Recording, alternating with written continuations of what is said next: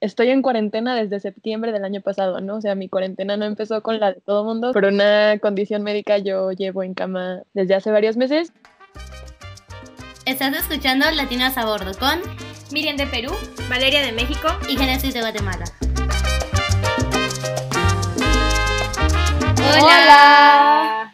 Bienvenidos de vuelta a Latinas a Bordo. Gracias por escucharnos de nuevo. Eh, continuando con todos nuestros capítulos acerca de la cuarentena. El día de hoy queríamos eh, tocar uno de esos temas en el que quizás no estamos pensando igual bastante, pero creo que es muy importante plantearnos nuevas cosas, especialmente ahora que estamos en esta nueva normalidad en la que pues estamos cambiando todo nuestro estilo de vida debido a la cuarentena. Así que por ello tenemos una invitada muy especial.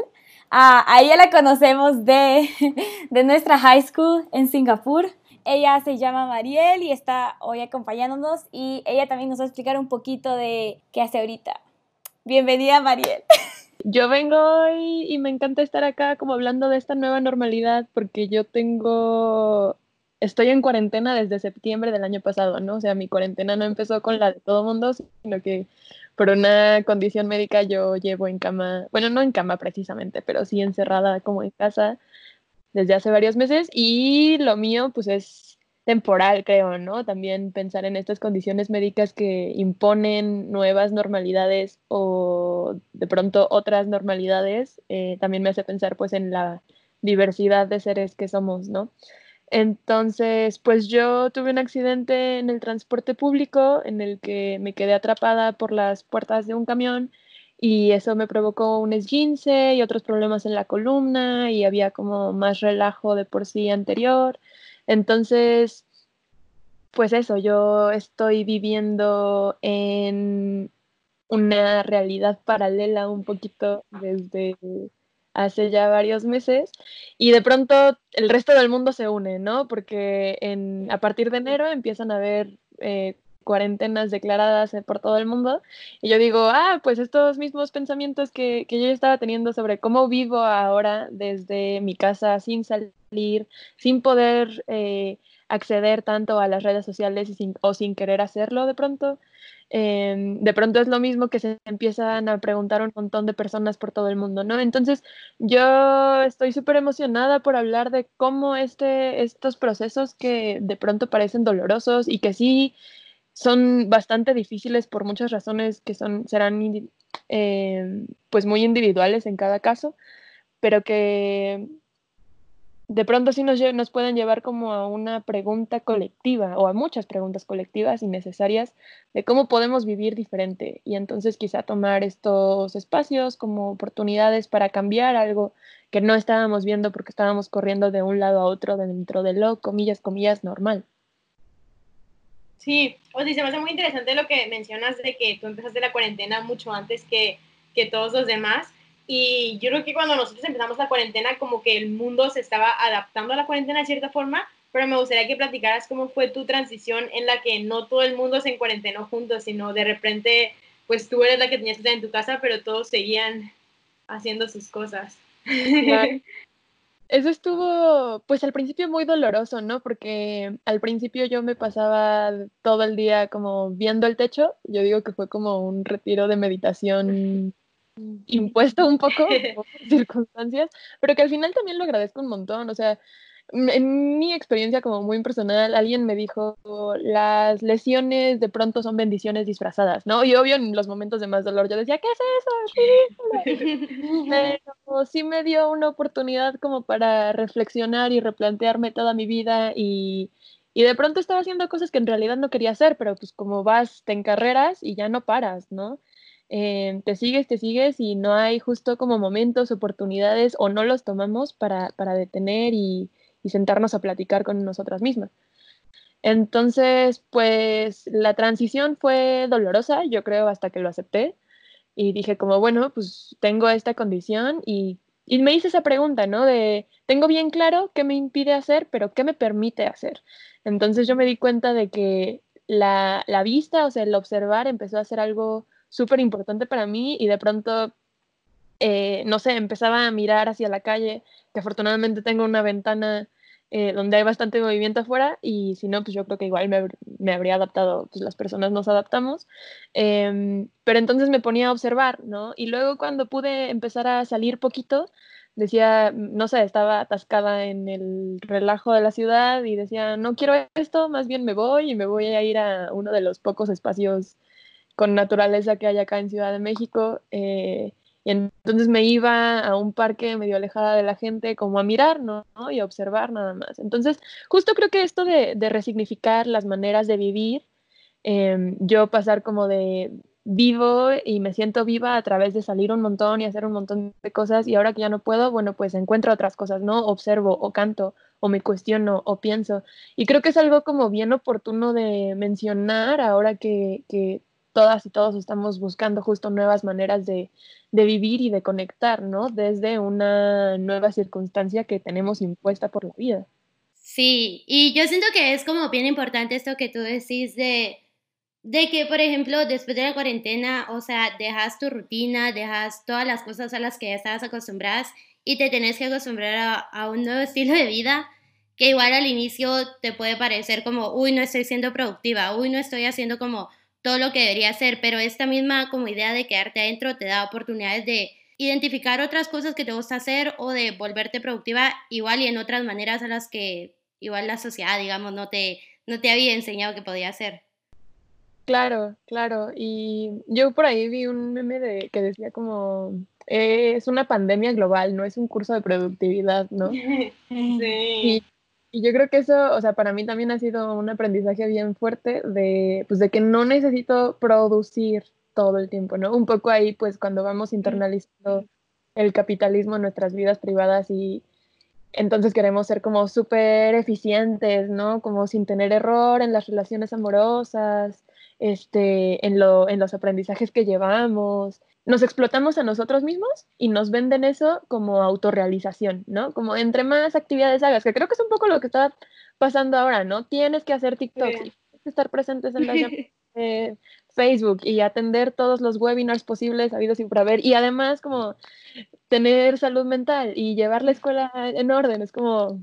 Sí, yo creo que mucha gente, o sea, que vivía tipo en automático, o sea, su vida en el momento en que paró la cuarentena, en vez de aprovechar esta oportunidad de hacer una pausa, como que se volvieron a ocupar inmediatamente, ¿no? Para volver a tener su agenda llena, pero ahora desde una modalidad en casa.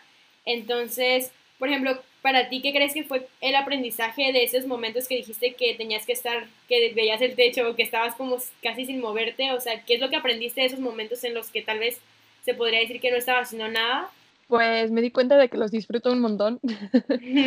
y antes no me pasaba eso, ¿no? Como ubico un momento súper claro en alguna vez que tuve que ir a la escuela, em, que no sé, son para mí desde acá dos horas de camino y entonces llegué y yo estaba cansadísima y me senté antes de entrar eh, y había unas palomas comiendo, ¿no? Y entonces me puse a observar como los patrones de las palomas comiendo migajas de no sé qué. Y no sé, me dio mucha risa porque es algo que yo creo que jamás le habría puesto atención antes y, no descubrí nada, o sea, no identifiqué ningún patrón, tampoco salió algo de ahí, pero me di el chance de hacer algo que disfruté, ¿no? Y justo anoté después de eso como, me gustan hacer estas cosas que no me producen como beneficio económico y tampoco nadie más. Eh, un poquito así como, o sea, yo aprendí que disfruto mucho estar calmada. Entonces, eso, por ejemplo, se ha trasladado a otros aspectos de mi vida y ahora, en lugar de buscar que mis relaciones vayan bien, en lugar de buscar cómo obtener eh, los premios, ¿no? Hacer la más movida, la reconocida por X, Y o Z, pues busco más bien o oriento mi vida a partir de estar tranquila conmigo. Entonces, ese es como uno, también uno de los aprendizajes más grandes. Em, y justo, ¿no? O sea, yo les preguntaría a ustedes como, pues ahorita que estamos viviendo diferente, que han resignificado o qué de estos momentos que están siendo pues de transición y dolorosos, les gustaría llevarse consigo cuando, pues no sé cuándo qué, pero, pero después. Ya, yo creo que algo, algo que acabas de decir, que hablaste de la tranquilidad, de cómo cómo encontraste que te gusta a veces pasar ese tiempo sola. Y creo que ahorita en cuarentena, lo que pasa es que, bueno, estoy aquí en campus y muchos amigos míos todavía se quedan aquí y como técnicamente no tenemos nada que hacer, siempre se quieren juntar. Lo cual me parece muy bien porque la mayoría, la mayor parte del tiempo estamos aquí solos, entonces está chévere como que juntarnos, conversar, como cocinar juntos, pero había momentos en el que sentía que, que era la excusa perfecta siempre para que estemos siempre juntos, pero a veces yo de verdad necesitaba mi tiempo sola. Y quería quedarme en mi cuarto y quería a veces solo acostarme en mi cama. O a veces me gusta ver, mirar mis cosas, como ver las cosas que, no, que ordeno y cosas así. Entonces quería estar sola. Y a veces ellos no podían entender que quería estar sola.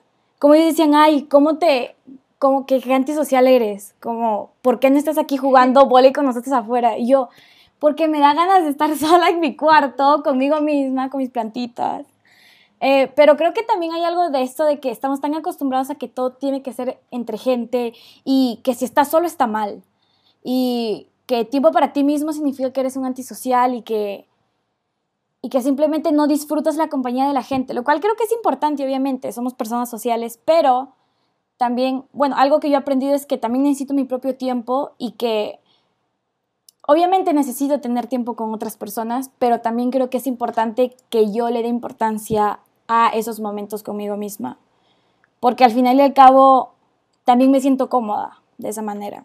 Sí, sí. Y, o sea, yo como que complementando un poco con Miriam, siento que al inicio de la cuarentena yo también, yo era de las que no se quería quedar sola. Yo decía, ay, no, yo siempre quiero estar con gente, aunque en mi campus eh, no haya casi nadie, yo siempre trataba de encontrar amigos con los que pasar el tiempo. Y pues luego me di cuenta que un montón, ajá, ya no querían, o cada quien tenía sus cosas que hacer, entonces yo tuve que como que encontrar paz tal vez conmigo misma, como quedarme en un lugar sola y decir, ok, está bien, o sea, puedo como, no sé, escucharme a mí misma y todo. Y siento que eso relaciono con esa misma idea que tú decías de, ok, o sea, no estoy haciendo actividades, no estoy siendo productiva, digamos, afuera, pero esa, estos mismos momentos de soledad me están permitiendo a mí como evolucionar por dentro, darme cuenta de mí misma, conocerme más. Sí, para mí fue creo que un poco diferente porque ajá, yo no estoy en campus, yo estoy aquí en mi casa y pues regresé ya después de haberme ido los dos años a Singapur y luego me fui los, el semestre al barco, entonces llevaba un gran tiempo sin estar pasando tanto tiempo con mi familia y así.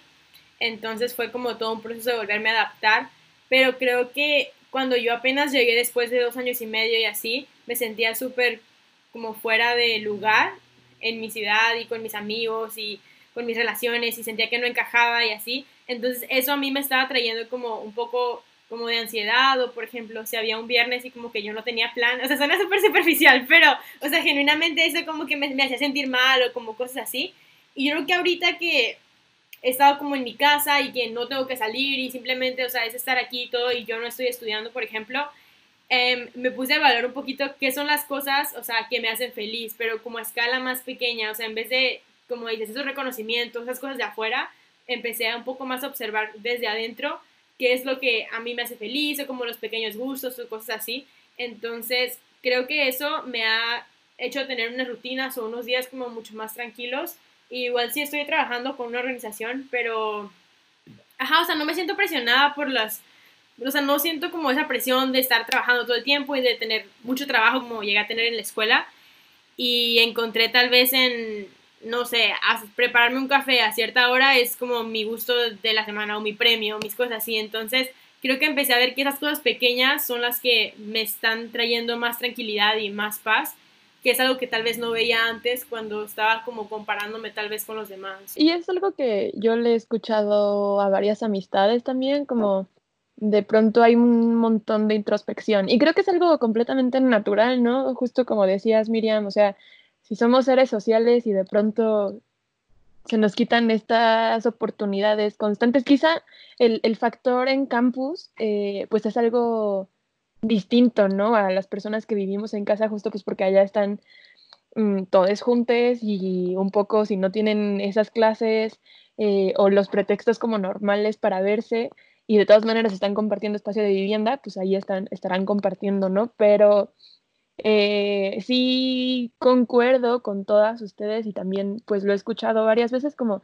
de pronto esta mirada hacia adentro. Y yo creo que es súper importante, ¿no? Como yo por ahí tengo un, un, mapa mental que hice como con lo mismo, como de qué quiero, el, potencial que ofrece esta, esta situación, que nos guste o no estamos en ella, el potencial para saber qué queremos hacer o sentir o promover o simplemente tener como hábito em, y no tomarla simplemente como pues algo em, desastroso que lo está haciendo eh, en muchos sentidos, pero pues que también no sabemos cuándo va a acabar y los rollos de la normalidad también son súper intensos, ¿no? Como pues era normal nomás porque todos decíamos que era normal, pero pues ahorita ya está justo esta nueva normalidad y sí puede ser diferente, ¿no? O sea, porque también estoy pensando un montón como en las cuestiones estructurales, o sea, no dejarlo solamente en la onda individual, pero pues también hay un montón de preguntas colectivas que yo creo que deberíamos estar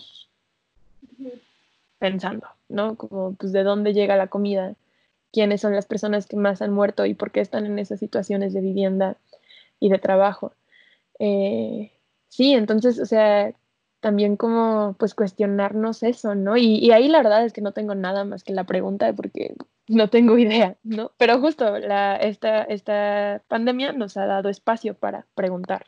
Claro, y yo siento que también, como tú decías, es importante dejar salir de lo individual y pasarse a lo colectivo, pero también adicionar a eso como darnos cuenta que como de la importancia de estas, eh, de estas preguntas que nos hacemos y aun cuando toda la cuarentena termine o todo vuelva como a lo que era antes, seguir cuestionándonos porque la cuarentena nos dio la oportunidad de hacer esto, pero siento que es algo que debería seguir pasando.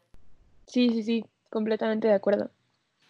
Sí, yo creo que, o sea, la cuarentena tal vez nos dio a algunas personas la oportunidad de tener de, pronto más tiempo en nuestras manos y y pues cada persona lo aprovecha o lo hace diferente, pero sí creo que tener conversaciones, o sea, de temas que no tengamos las respuestas, se me hace que es algo como súper padre, o sea, cuestionar las cosas, em, igual con las personas con las que estás conviviendo, por ejemplo, conmigo pues llevaba dos años y medio sin estar con mi familia, entonces igual mis ideas ya habían cambiado, las de ellos, entonces creo que sí es una buena oportunidad para cuestionar lo que pensamos, nuestras ideologías o por qué creemos lo que creemos, porque igual después no sé cuándo vaya a haber ese tiempo de nuevo.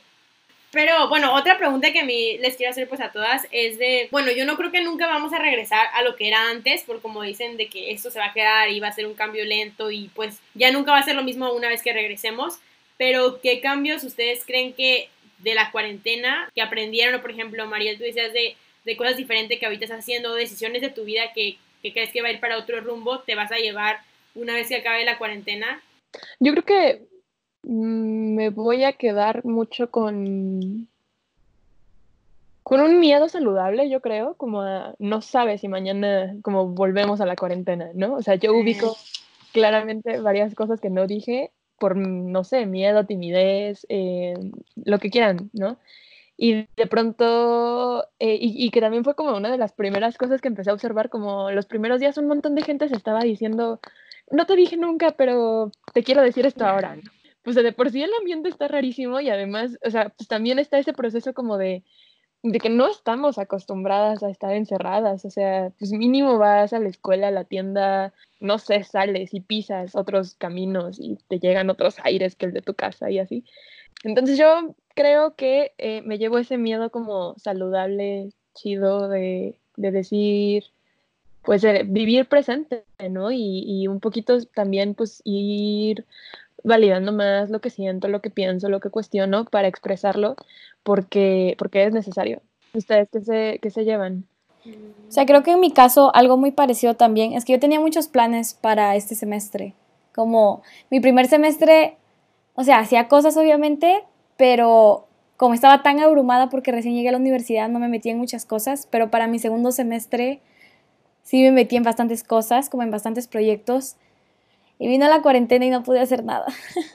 Entonces, simplemente hacer las cosas. Creo que hay tantas cosas que quería hacer y que no las hice en el primer semestre, no solo porque me faltaba tiempo, no solo por estar abrumada, pero también porque como me daba miedo como intentar algo nuevo o me daba miedo meterme en tal club o cosas así, como miedo de que no todas las cosas me iban a salir de lo mejor. Entonces, obviamente tengo el tiempo para pensar lo que puedo hacer, pero estoy bastante tratando de, de buscar las cosas que en realidad me, yo sé que me van a hacer feliz y luego como empezarlas a hacerlas, porque yo sé que no todo es estudio. Creo que un problema conmigo es que siempre me abrumo con el estudio y a veces como solo me enfoco en eso y yo me digo a mí misma, no tengo tiempo para otras cosas. Y, y, o sea, yo, y yo me la creo que no tengo tiempo, pero sí tengo tiempo. Entonces, sí. sí, como empezar a hacer más cosas que me gusta, porque pues obviamente siempre puedes buscarle lo mejor a la cuarentena, pero no es un, no es un lugar, no es un estado en el que quisiera estar. Y de verdad me gustaría continuar con mi vida normal, con gente, con mis proyectos, estudiando, mis profesores y todo. Ajá. Conmigo yo creo que es, o sea, no es resignación, pero sí como aprender a, a apreciar las cosas y los momentos, creo yo, porque igual, o sea, yo, yo ahorita tendría que estar en Guatemala con mi familia, a punto de celebrar mi cumpleaños y, o sea, me doy cuenta que no va a pasar y no va a ser así. Y no es como dejarme caer de, ay, o sea, mi vida está horrible, no sé qué, pero, o sea, aprender que, por ejemplo, hay cosas que yo ahorita, como estoy ahorita, no puedo cambiar y entonces aprender cómo apreciar más las cosas que sí me están haciendo bien en el momento. Sí, sí, sí. O sea, creo que en este tiempo, o sea, estamos viendo qué es lo que es realmente esencial, eso también se ha hablado mucho, que qué es lo que necesitamos en realidad y con qué, qué, cosas necesitamos para vivir. Entonces, a veces tal vez yo pensaba, es que yo necesito salir o, o sea, yo necesito estas cosas, pero ahorita que no estamos saliendo para nada, es, yo he sentido cero necesidad de comprar ropa nueva porque obviamente la ropa que uso me sirve completamente y tengo bastante y o sea, no hay ninguna necesidad. Entonces yo creo que esas cosas de cuestionarme lo que es esencial, pues una vez que ya empezamos a salir algo así, en esos temas de, por ejemplo, en eso de la moda o de la fast fashion o todas esas cosas, tal vez sí lo había leído, como que sí lo entendía, pero igual un poquito yo aún sentía la necesidad de constantemente tal vez estar comprando de que más ropa, pero eso sí nos da la oportunidad de reevaluar esas cosas y ver qué necesitamos comprar y hablando específicamente de lo económico, en lo que he gastado dinero, o sea, lo que gasté dinero el primer mes desde que regresé y ahorita lo que he gastado dinero sí he estado viendo qué cosas sí son necesarias, qué cosas no. Entonces, una vez que salga, yo creo que ajá, algunos gastos que tal vez hacía antes, ya ahorita no los voy a hacer porque me doy cuenta que en realidad no lo necesité. O sea, estuve tres meses sin, sin esas cosas y no necesito estar gastando en tales cosas que tal vez antes gastaba o no sé. Sí, justo. Yo creo que es como, pues un poquito como resignificar, ¿no? Justo, o sea, estas maneras de vivir y esto que antes me era súper cotidiano, como salir a comprar o podía planear como, como decías, Génesis, como viajar y ver a mi familia y ahora tengo que pues encontrar otras cosas, ¿no? Y justo pues no es este resignarse, o bueno, pues, yo creo que también me voy a llevar eso como pues no es resignarse, es ir resignificando ante lo que va sucediendo en la vida, que creo que es un poco pues, lo que vamos haciendo, ¿no? Llámese pandemia o diagnóstico o pues de todas maneras hay como un montón de decepciones en la vida o cosas que no van como, como quisiéramos y nos vamos enfrentando a eso. Entonces, pues esta es otra que tiene, que simplemente nadie, bueno, no sé si nadie veía venir. Bueno, esto ya es como más grande, un... No es que yo esté mucho metida en política, sí sé las noticias de mi país y cosas así, pero algo que esta pandemia ha mostrado es que hay tanta desigualdad, que hay tantos problemas que de verdad nadie le prestaba atención y de la misma forma había tanta gente, creo que nunca quiere hablar de política porque dice, hablar de política rompe amistades o cosas así, porque creo que, que todo es político y ahora que la gente, como nosotras creo, igual que tenemos ciertos privilegios que otras personas no tienen, tenemos que ser más vocales acerca de las cosas que les exigimos a las autoridades. Y creo que espero y, y que de verdad se quede, porque ahora todos se están quejando de las cosas que su gobierno no ha hecho, de las cosas que que se debió hacer pero no hizo, pero al, mismo tiempo a veces pienso, tú votaste por ese presidente, ¿sabes? O si hubo un candidato que te daba lo que ahorita podríamos tener, pero no votaste por cierta razón. Creo que me he dado cuenta que debo ser más vocal en lo político. Sí, yo estoy muy de acuerdo. Como, pues esto sacó un montón, o visualizó eh, pues varias cosas, ¿no? Que no todo el mundo puede quedarse en su casa, que no todo el mundo tiene dinero como para poder comprar para un mes y dejar de vivir em, por mínimo, ¿no? Como para empezar. Hay una frase como de lo natural es eh, el clima, o no sé, por ejemplo, eh, lo natural es el tsunami, el tornado, el sismo, pero las consecuencias que tienen no son naturales. Eso no es un desastre natural, es un desastre que hemos creado porque hemos dicho que la sociedad se debe basar en este par de cosas que tales personas decidieron y, que ya no cuestionamos, ¿no? Y, me hizo pensar en, en, pues cuando hemos sido parte o no tanto como de algunos desastres y que de pronto, o sea, yo creo que el poder que tiene, pienso mucho en, los sismos que han ocurrido acá en Ciudad de México, ¿no? En el 85 y en el 17. Em, y cómo se, o sea, lo que cuenta la gente de, de, esos días es la unión que había, ¿no? Y era una unión producto del desastre. O sea, el, el, edificio se cayó, no hay, este, a lo mejor una persona, una familia entera, muchas se quedaron sí, sin casa, sin comida, sin agua, sin posibilidad de bañarse, de utilizar el celular si es que tienen uno y llamar a alguien y obtener como cierto consuelo a través de las amistades o etcétera, ¿no? Em, y de pronto hay un montón de solidaridad. Y yo creo que es porque, pues, de frente al, al horror o en, de frente al dolor, lo llamaría más bien así, de pronto, pues es más fácil ver que estamos en la misma condición de dolor, ¿no? O sea, lo mismo nos está atravesando, llámese sismo, llámese pandemia, em, y que nos atraviesa de formas bien diferentes, pero que siento que es más fácil que la solidaridad salga, salga de nuestros corazones en esos momentos, ¿no? Entonces justo me recordó una... Es como una organización que nació, según entiendo, en Estados Unidos, que habla de ayuda mutua porque se trata como de pues organizarse entre los mismos miembros de la comunidad y no que venga una agencia exterior, llámese la ONU, la Cruz Roja, como en una posición de poder jerárquica a intervenir en los espacios, ¿no? Que justo, o sea, pues yo en mi, en mi posición política, yo apunto más a eso, ¿no? A la cooperación entre las personas y a una falta de eh, autoridad. Entonces, yo no, le, no es que le pida tanto como al Estado o a las instituciones internacionales, sino que más bien pues yo estoy en la onda de, pues, vamos a hacer un huerto en la colonia porque el día que se acabe el agua en la Ciudad de México, o vamos a organizar como captadores de lluvia porque cuando se acabe el agua, ¿qué vamos a hacer? ¿No? Y yo no me voy a esperar a que venga el gobierno corrupto o alguna organización a salvarnos, sino pues más bien qué vamos a hacer entre, entre nosotros. Sí, y yo creo que ya como medio para ir cerrando, o sea, para alguien que no ha puesto atención en eso en este tiempo que hemos estado en cuarentena, o sea, y que tal vez con este podcast es la primera vez que dice como, hey, o sea, yo, aunque estoy en mi casa, no he parado ni un segundo, como que consejos o tal vez herramientas, si has usado tú, por ejemplo, Mariel, que te han ayudado o ustedes. Yo he usado muchísimo como el movimiento dentro de mis posibilidades. hay una técnica de baile que creo que se llama Gaga Gaga.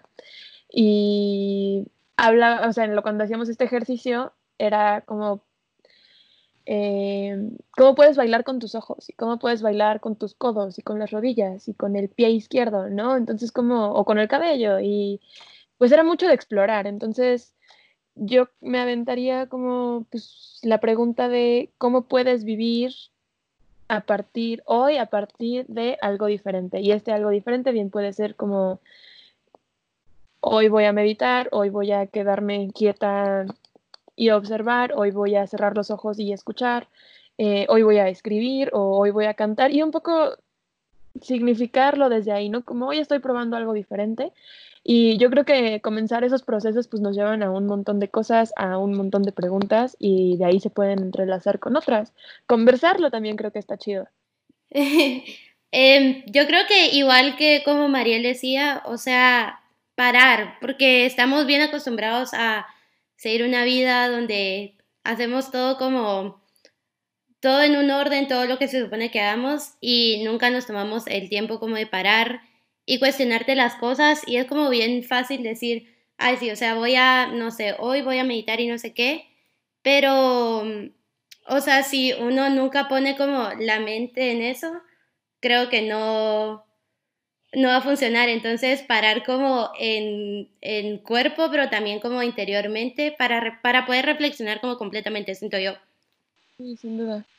Y también creo que hay muchas herramientas, o sea, que podemos utilizar ahorita con las, o sea, gracias a la tecnología y al internet, que tenemos, entonces hay muchas meditaciones que puedes buscar tú en línea o aplicaciones que te ayudan. Em, y eso, o sea, siento que si podemos usar, o sea, lo padre de ahorita que tenemos tecnología es que te puedes poner a buscar de algún tema y, o sea, en internet de verdad hay un chorro de como herramientas que puedes usar. Entonces igual nosotros también podemos buscar algunas para ponérselas en nuestro Instagram para los que nos siguen.